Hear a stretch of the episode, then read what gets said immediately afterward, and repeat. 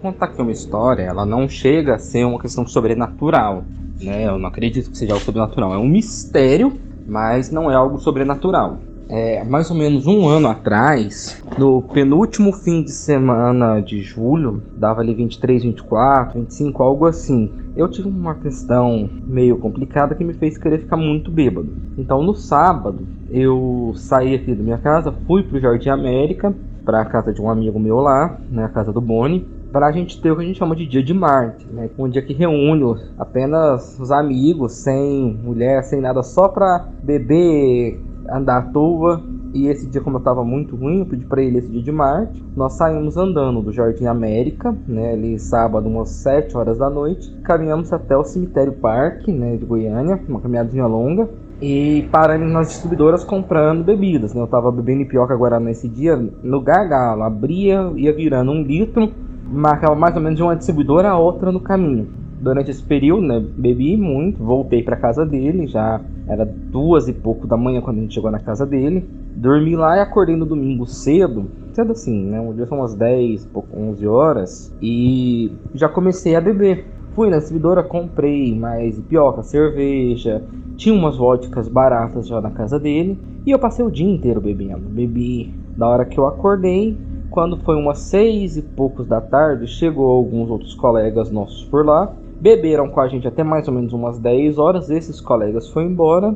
Quando foram embora, eu permaneci ainda bebendo. Nós tínhamos feito uma bebida que a gente chamou de Yakut, que era uma vodka barata misturada com suquinho de pó de baunilha com limão. Fica com gosto igualzinho do Yakut, só que quando misturava com álcool alcoolizado. Isso já estava fermentando na casa dele que a gente fez início do ano. A gente fez mais de 20 litros para um evento nosso né, misturamos num garrafão daqueles de 20 litros de água, sabe? ainda tinha, a gente engarrafou nas garrafinhas menor, a gente já tava muito fermentado, muito forte, né? Curtido.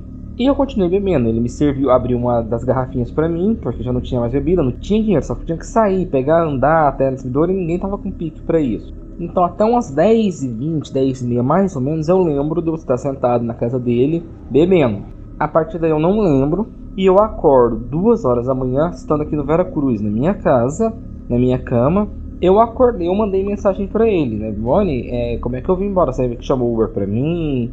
Dei algum trabalho, alguma coisa? Na hora que eu mandei mensagem, ele respondeu. Eu falei, mas você não foi embora, você tá aqui na minha casa. Eu arrumei para você dormir tudo que estava muito ruim. E eu puxei eu dormir, fechei a casa e vim dormir também. Acordei que tô pensando. Eu falei, não, mas eu tô em casa, eu tenho certeza que eu tô em casa. Aí ele levantou, olhou na casa dele. Eu não estava lá realmente. Aí falou, não, eu não te puxei agora, eu não te vi saindo. Aí eu fui olhar nos aplicativos Uber, 99, InDrive, em nenhum deles, pelo menos no meu celular, tinha chamada de Uber para mim vir para casa. Uber, InDrive, nada, não tinha carro de aplicativo que tenha me chamado para vir. Como ele disse que era mais ou menos umas 10 e meia, 10 e 40 ele me pôs para arrumou para mim dormir, né? Eu creio que eu não devo ter levantado de imediato, porque eu tava ruim para sair. Então, eu presumo que quando eu levantei devia ser talvez uma hora ter descansado para ter conseguido levantar. Eu fiquei muito ruim, fiquei muito bêbado. E olhei, olhei nas conversas do WhatsApp também. Tinha um story postado com a palavra só, coisa mais ridícula. Eu postei a palavra Rivotril, é, é uma alusão a uma, uma piada interna nossa que determinava algumas coisas, né? Apesar de ser o remédio. Havia postado no stories do WhatsApp mas não tinha conversa com ninguém depois das oito e pouco da noite. Na minha última conversa tinha sido com uma outra colega minha, 8 horas da noite, ela comentando esse status. Eu não lembro de eu ter postado, mas ela comentando esse status. É, não tinha conversa com ninguém para ter me trazido, não tinha ligação.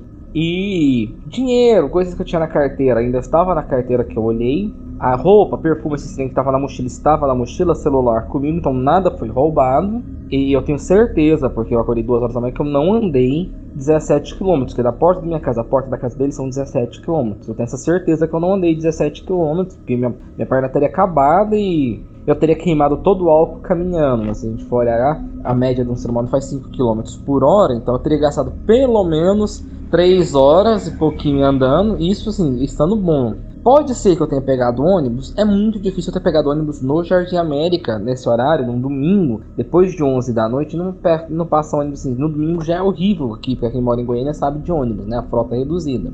Pode ser que eu tenha andado até a linha do eixo, pegado o eixo, é uma hipótese, um, não tem como nunca saber. Mas o mistério ficou, né, que o pessoal fala que eu me teletransportei de lá para cá, porque não teve ninguém que me trouxe. Não tem registro de Uber, não tem registro de nada. Pode ser que eu tenha pedido carona na rua, eu não sei. Literalmente, eu nunca consegui me lembrar. Tem um ano eu conto essa história, eu não lembro. Entre os colegas falam que eu me teletransportei da casa do Boni para minha casa, uma ouvida alta. Bem, não, como eu disse, não é um terror, não é algo sobrenatural, é um mistério que aconteceu comigo. E é isso, pessoal.